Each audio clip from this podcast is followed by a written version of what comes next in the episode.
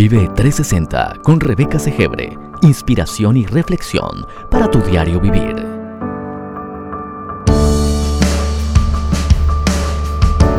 Bienvenidos.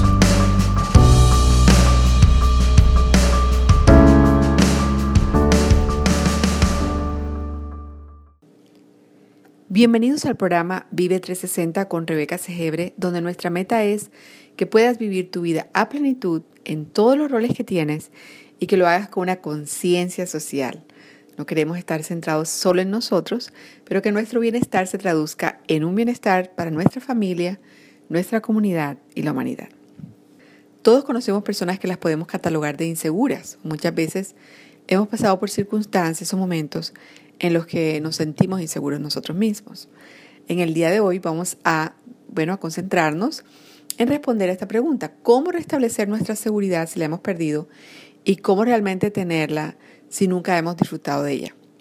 Sabemos que Dios quiere que seamos personas seguras, que Él tiene la cura para el inseguro, así que no que seamos como el necio del que nos habla Proverbios 26, que nos describe un tipo de necedad donde la persona actúa con cierta confianza en sí mismo, pero sus acciones son necias y definitivamente no sabias, sino que seamos seguros en Dios, en lo que somos, un ser que Él creó, amado, deseado, con talentos y con un propósito único, un diseño único para vivir aquí en la tierra. Así que en el día de hoy vamos a hablar de la cura del inseguro y si tú eres una persona súper segura, te felicito, pero yo sé que en algún momento lo vas a necesitar. Y si estás pasando por situaciones en las que tú sientes que te estás llenando de inseguridades, pues este programa es para ti también. Y si conoces a alguien que lo necesita, dile que escuche este audio. Compártelo, compártelo con tus amigos y también es importante eh, de vez en cuando recordar de dónde debe venir nuestra seguridad y cómo debemos mantenerla. Que nadie te la quite, pues Dios. Dios es el que nos las da y quiere que seamos personas seguras en su amor. Te habla Rebeca Segebre y estoy feliz de lo que estamos hablando hoy. Estamos hablando de tener confianza, eh, seguridad en nosotros mismos. Eh, pero ¿de qué se trata la confianza, la seguridad en sí mismo? Bueno, la seguridad en sí mismo es una actitud que nos permite a nosotros los individuos tener una visión positiva acerca de nosotros mismos. Esto es muy importante. Dice el diccionario que las personas que confían y tienen seguridad en sí mismos creen en sus habilidades, sienten que tienen control sobre sus vidas y creen que son capaces de hacer lo que planean y lo que esperan. Bueno, esto definitivamente es algo importante para el día a día, ¿verdad?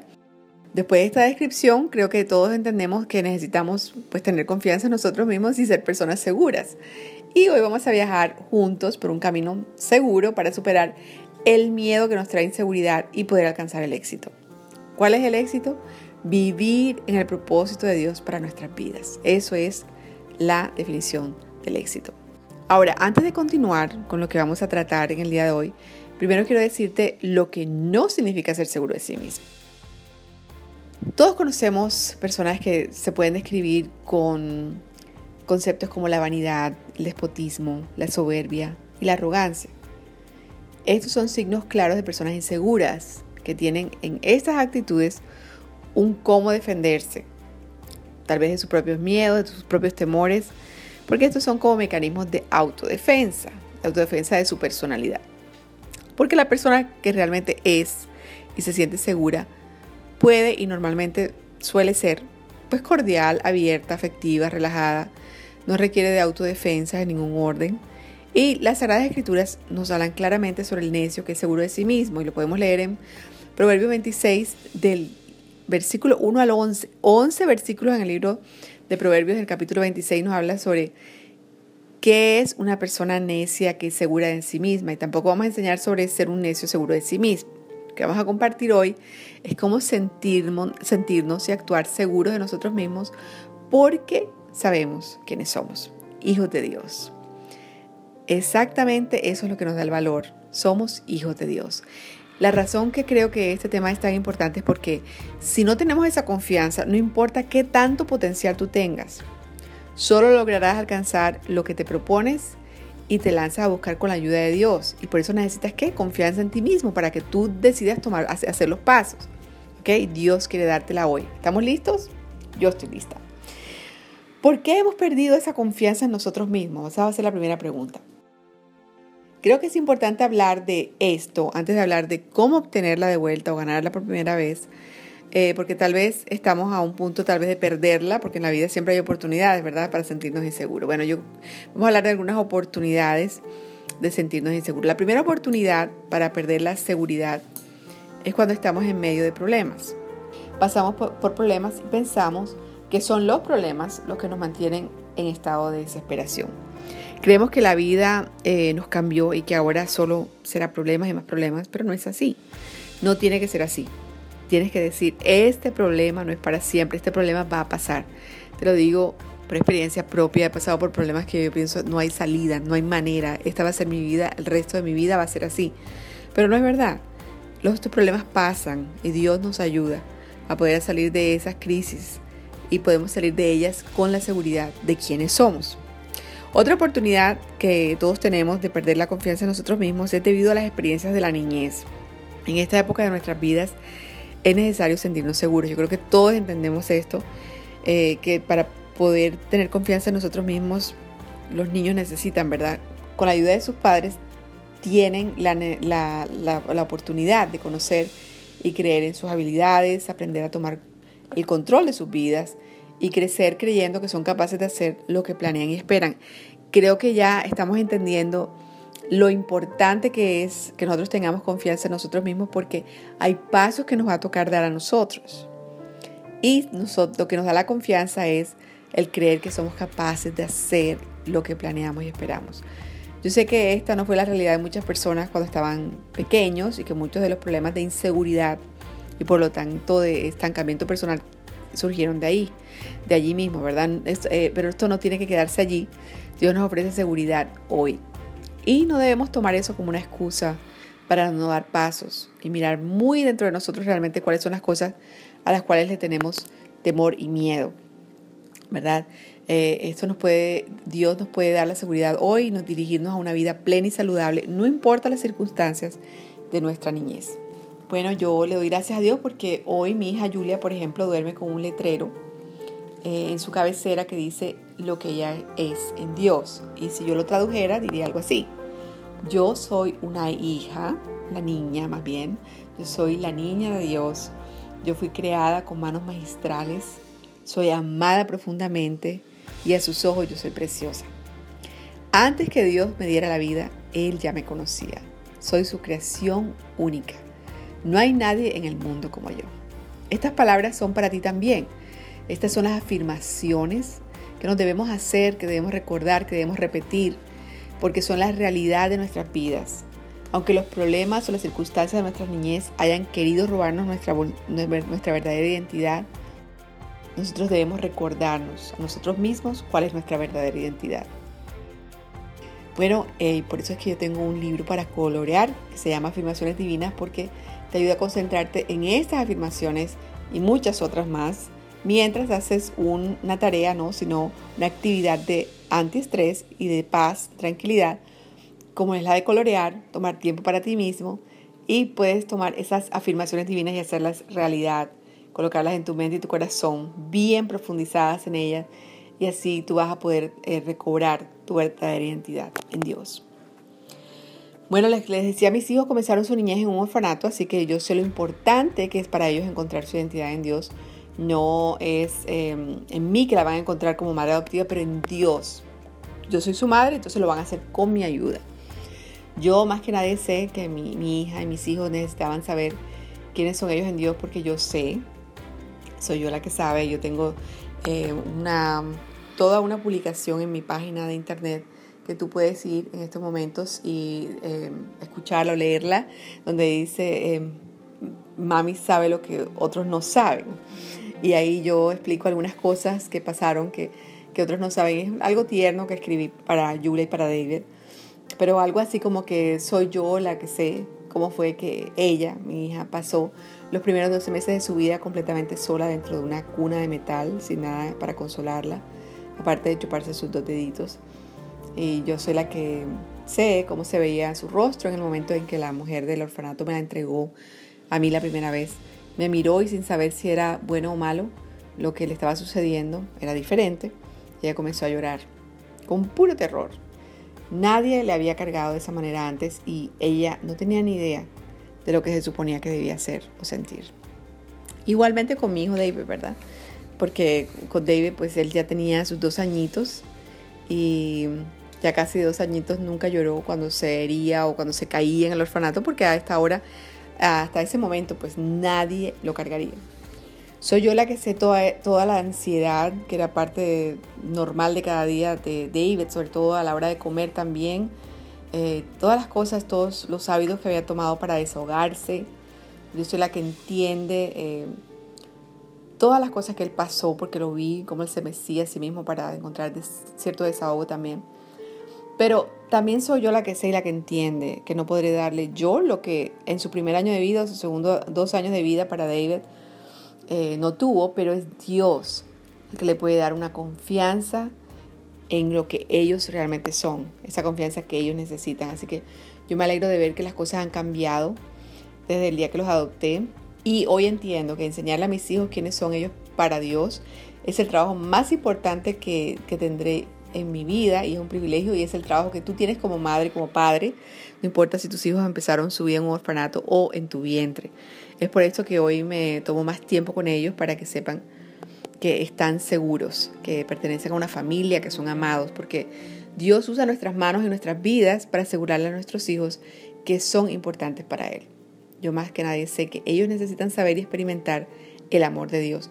Y si tan solo tú supieras que es exactamente eso lo que tú necesitas, sobre todo cuando nos, estamos sintiendo inseguros.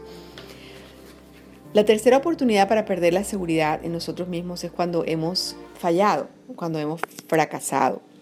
Gracias a Dios que yo he fallado, yo he fracasado, he perdido la confianza en mí misma, suena extraño, pero verdad eh, lo que quiero decir es que mis fracasos me han ayudado a encontrar la sabiduría que necesito para vivir. Si antes era una necia que confiaba en mí misma, ahora tengo más confianza en Dios. ¿Por qué? Porque Dios nos ofrece una seguridad que viene de Él, que nos libera de caminar con, a caminar con valentía cuando estamos pasando por momentos de desapruebo, porque cuando fallamos, cuando fracasamos, vienen esos momentos donde eh, no podemos culpar a otros. Tal vez tú puedes pasar el resto de tu vida culpando a alguien porque eh, tus problemas se los, puedes dejar a tu niñez o a las circunstancias que estás viviendo, pero cuando tú estás viviendo las circunstancias de un fracaso, que literalmente tú sabes exactamente dónde fallaste, entonces, pues literalmente esto te libera para caminar con valentía, porque puedes pensar eh, que el fracaso es una opción sin sentir que vas a dejar de existir o ser una persona sin valor. Eso me sucedió a mí. Hay muchas personas que son inseguras porque no saben cómo recuperarse de una pérdida, de un fracaso. Y muchas otras personas, por temor al fracaso, viven vidas estancadas. Yo estuve en esa situación varios años atrás al enfrentarme a la decisión de dejar perder mi casa, la cual es aceptar un fracaso financiero, ¿verdad? Esa opción me hacía sentir que dejaría de existir y que ya eh, como persona no tendría el mismo valor. El asunto es que no había otra salida viable en ese momento, a esa altura del juego, el fracaso era ineludible, era inevitable. He escuchado a personas decir dichos que no sabemos quién fue el primero que los dijo, pero cosas como mejor muerta que desprestigiada. Tú tienes un llamado y tu actitud debe ser, voy a hacer lo que Dios me llamó a hacer porque quiero todo lo que Dios tiene para mí. Pero para poder decir esto debemos aprender a levantarnos cuando hemos fallado, con la seguridad de, de quiénes somos en Dios. Dios nos ofrece seguridad que nos lleva a ser personas valientes que pueden actuar confiadas, porque esa es la cura del inseguro. No es que nunca vamos a fracasar, es que no le vamos a tener tanto miedo al fracaso que no nos vamos a atrever a tomar decisiones que son difíciles, pero son necesarias. Tal vez decisiones en las que se va a ver, va a ser muy visible las cosas que nosotros tal vez dejamos de hacer, nuestros errores, nuestra humanidad. Pero es mejor tomar esos pasos y que se vea claramente quiénes somos y nuestra vida pueda tener una oportunidad de cambio y de mejora y llegar a la plenitud que Dios quiere para ti, a seguir viviendo vidas estancadas. Eso no, no vas a poder ayudar a los demás, no vas a poder ayudarte a ti mismo y no vas a poder llegar al propósito de Dios para tu vida. Pero la tercera oportunidad para perder la seguridad de nosotros mismos es cuando hemos sido controlados o estamos siendo controlados. Sabes, ambos el controlador y el controlado son inseguros. Ambos buscan un lugar seguro que es el control, ¿verdad? Entonces, algunos han sido controlados todas sus vidas. Y te voy a decir algo, si tratas de salirte de ese jueguito, te va a costar. Vas a tener que perder para poder ganar. ¿Sabes? Tal vez vas a tener que perder amigos. Alguien me contó su historia así como que yo perdí amigos el día que ellos pensaron que abriría mi boca para desaprobar lo que estaban haciendo. Siempre fui la amiga que no decía nada para incomodar y ser parte del grupo. Pero el día que por simplemente mirar los valores con los que yo vivía y las decisiones que ellos iban a tomar y ver que allí no los iba a poder apoyar sin perder mi dignidad, ellos mismos me botaron de sus vidas. No tomaron el riesgo de que yo no me dejara controlar.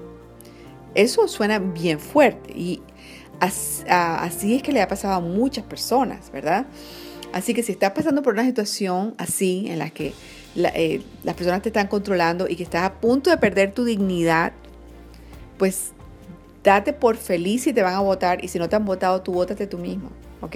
Porque es mucho mejor salirte de esa situación que, em, que seguir siendo utilizado, seguir siendo controlado.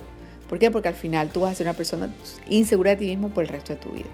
Y si estás tratando de salir de una situación de control, tienes que mentalizarte con lo siguiente. Primero, que vas a tener oposición. Si tú decides, no voy a permitir más que...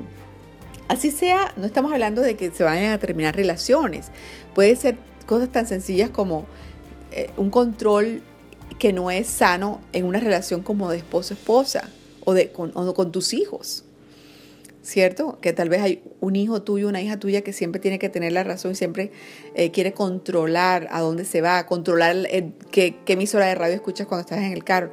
Este tipo de cosas, sean grandes o pequeñas, tienes que estar preparada para entender o preparado, para entender que va a haber una oposición, ¿verdad? También que vas a tener que dar lo que tienes para conseguir lo que realmente quieres tu libertad, tu confianza, tu seguridad en Dios. Tú quieres estas cosas, pero vas a tener que dar lo que tienes ahora mismo. ¿Qué tienes? Una cierta, vamos a poner el ejemplo de tu hijo, de tu hija que se sientan en el carro y siempre tú tienes que eh, colocar la radio, tienes que dejarlos a ellos mover el dial porque eh, si no te forman un pleito en el carro. De cierta manera ellos te están controlando.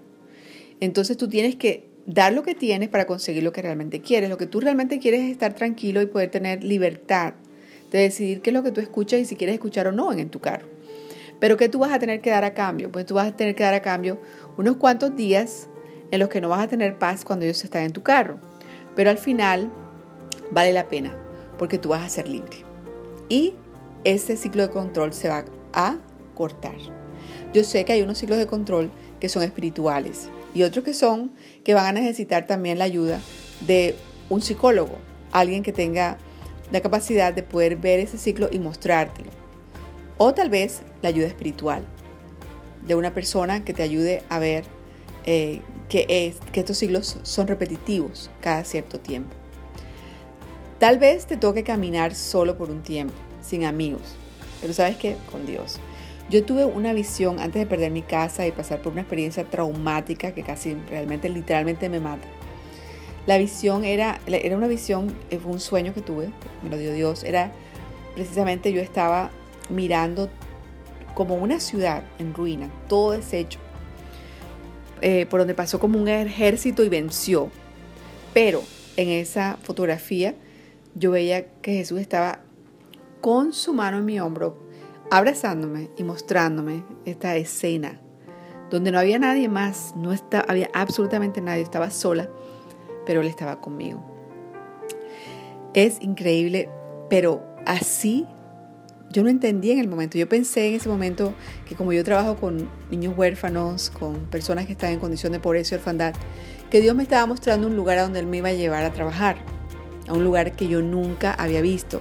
Es más, pensé, wow, tiene que ser un lugar que nunca en la vida me había imaginado que yo iba a ir porque era un lugar bien, bien desastroso. Había pasado un desastre por ahí. Nunca me imaginé que Dios me estaba mostrando mi vida, cómo mi vida iba a cambiar en algunos meses. Pero así fue y lo, lo que me dio confianza y lo que me dio el valor para poder vivir esos momentos que me tocó vivir en esa, experiencia tan traumática, de la cual todavía hoy, eh, eh, al recordarla, pues me da casi que escalofríos, de la manera que yo pude vencer y no perder la confianza es porque yo sabía que en esa visión Dios me había mostrado que el mismo Señor Jesús, mirándolo de espaldas, nunca vi su rostro, estaba tocando mi hombro, abrazándome. Con, una, con su mano me, tocaba mi hombro, mi hombro derecho, y él estaba de pie al lado mío, a, a mi lado izquierdo, mirando juntos la destrucción. Entonces no estaba sola, él estaba conmigo. Tú confía en Dios, tú confía en Dios, Él, tú confía en Dios, tú confía en Dios. Él te va a dar mucho más de lo que perdiste en esta, en esta vida, en esta vida misma. No importa lo que hayas perdido, Dios te lo va a dar. De vuelta, eso es lo que Él nos promete. Es más, eh, Filipenses 3, del versículo 3 al 9, Pablo nos dice que Él consideraba todas las cosas basura y le tocó pasar muchos años, si nos ponemos a estudiar esta eh, porción de la Biblia, nos damos cuenta que Él pasó por muchos años los que nadie sabía de Él nosotros ahora sabemos de él, no, podríamos casi que, hablar del, Nuevo Testamento sin hablar de Pablo, porque son muchos de los libros que lo que él escribió, muchas las cartas que él escribió. Pero por muchos años nadie sabía de él eh, y lo que estaba haciendo, pero lo lindo de estos momentos es que es una oportunidad para qué, para conocer a Dios. Cuando tú estás en una situación donde solamente estás tú y Dios, ¿Sabes qué sucede? Pues es una oportunidad para conocerlo más de cerca. Y yo le doy gracias a Dios por haberme dado esa oportunidad tan maravillosa, porque Él me lo dijo años atrás.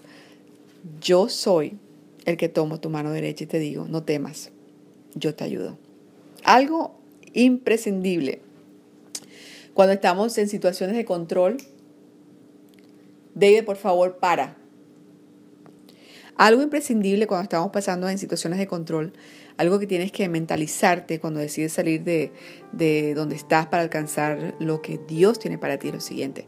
No debemos vivir de nuestros sentimientos, pero de lo que la palabra de Dios dice acerca de nosotros. Eso es tan importante, tan importante, que he creado precisamente un recurso gratis en mi página de Facebook, Rebeca Cejero Oficial, donde puedes bajar un hermoso libro digital que contiene 10 verdades indiscutibles de tu verdadera identidad en Dios, sacadas directamente de las Sagradas Escrituras y que te dan testimonio del inmensurable amor de Dios y el incalculable valor que tú tienes para Él. Así que lo puedes obtener al ir a mi página de Facebook, Rebeca Cejero Oficial, o en mi página de internet en vive360.org o vive360.org.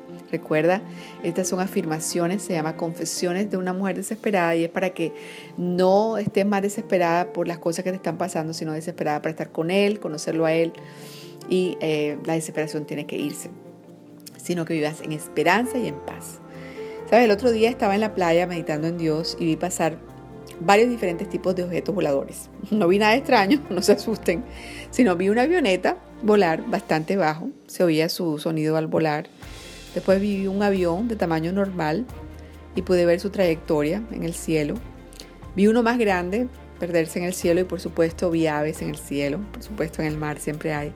Y esto es importante porque todo lo que dice Dios de nosotros que seamos, eso somos. Y todo lo que Dios dice que tenemos ya es nuestro. Entonces si estamos o si estás paralizado por el miedo, si estás permitiendo que el temor al fracaso te, paralice. ¿Te acuerdas cuando hablábamos de que hay personas que no se atreven a hacer lo que les toca hacer porque están paralizados por el temor, de lo que otros van a decir, de cómo te van a juzgar? Si estás permitiendo que esa experiencia de la niñez eh, te robe tu presente y tu futuro, o estás abrumado por los problemas que estás viviendo en el presente, la realidad de hoy, o sea que es real y no te atreves a dar los pasos hacia ese destino que Dios te ha prometido, es, tú eres como ese gran avión sentado en la pista aérea, sin gasolina. De nada le vale ser gigante, poderoso, si no despega. La gasolina, mi amiga, mi amigo, es la palabra de Dios específicamente. Cuando la estudiamos y la meditamos, la meditamos para conocer quién es Dios. Primero, conocer quién es Dios. Y después sabrás muy fácilmente quién eres tú. A veces nos dedicamos mucho a hablar de nosotros. Yo soy, yo fui, yo dice la Biblia, hasta la Biblia dice quiénes somos, sí, pero la Biblia también, lo más importante, dice quién es Dios. Y si tú eres un hijo de Dios, pues es muy fácil. De ahí sacas las conclusiones bien rápidamente. Si Dios es todopoderoso, pues Él te va a dar el poder para hacer las cosas que Él te creó para hacer, ¿verdad? Permíteme darte un ejemplo, un ejemplo virtuoso en las Sagradas Escrituras de cómo se vive una vida de confianza y libre de inseguridades. Se trata de David, sí señor, ese niño pastor de ovejas. Consideremos esos detalles de su historia y cómo se levantó de una vida invisible a volar en la seguridad que Dios nos ofrece. Tú sabes que en el comienzo de la vida eh, no tuvo a nadie que le diera ánimo. Esto es nadie que lo incitara a ser más que un niño pastor de ovejas, pero él conocía a Dios y sabía cuáles eran los talentos que Dios mismo le había dado. ¿Recuerdan cómo se le enfrentaba a los animales grandes para defender sus ovejas? Esto es confianza en medio del problema. Cuando nadie te está mirando.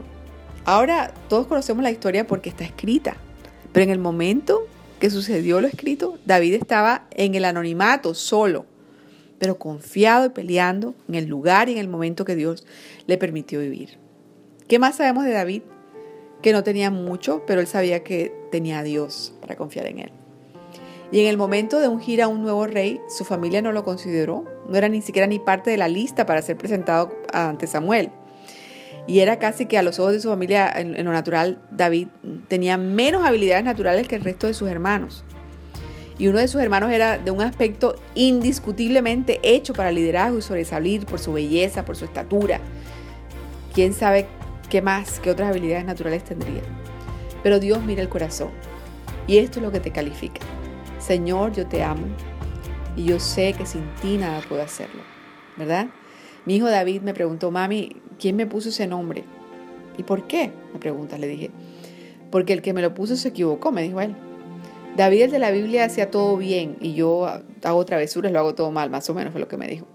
Y me reí mucho por dentro al, oír su tono de voz y ver, ¿verdad?, lo que me estaba diciendo. Porque em, em, él se estaba comparando con ese David de la Biblia. Pero la verdadera respuesta y la que le di fue, Dios te dio ese nombre porque Él quiere que tú seas como el David de la Biblia.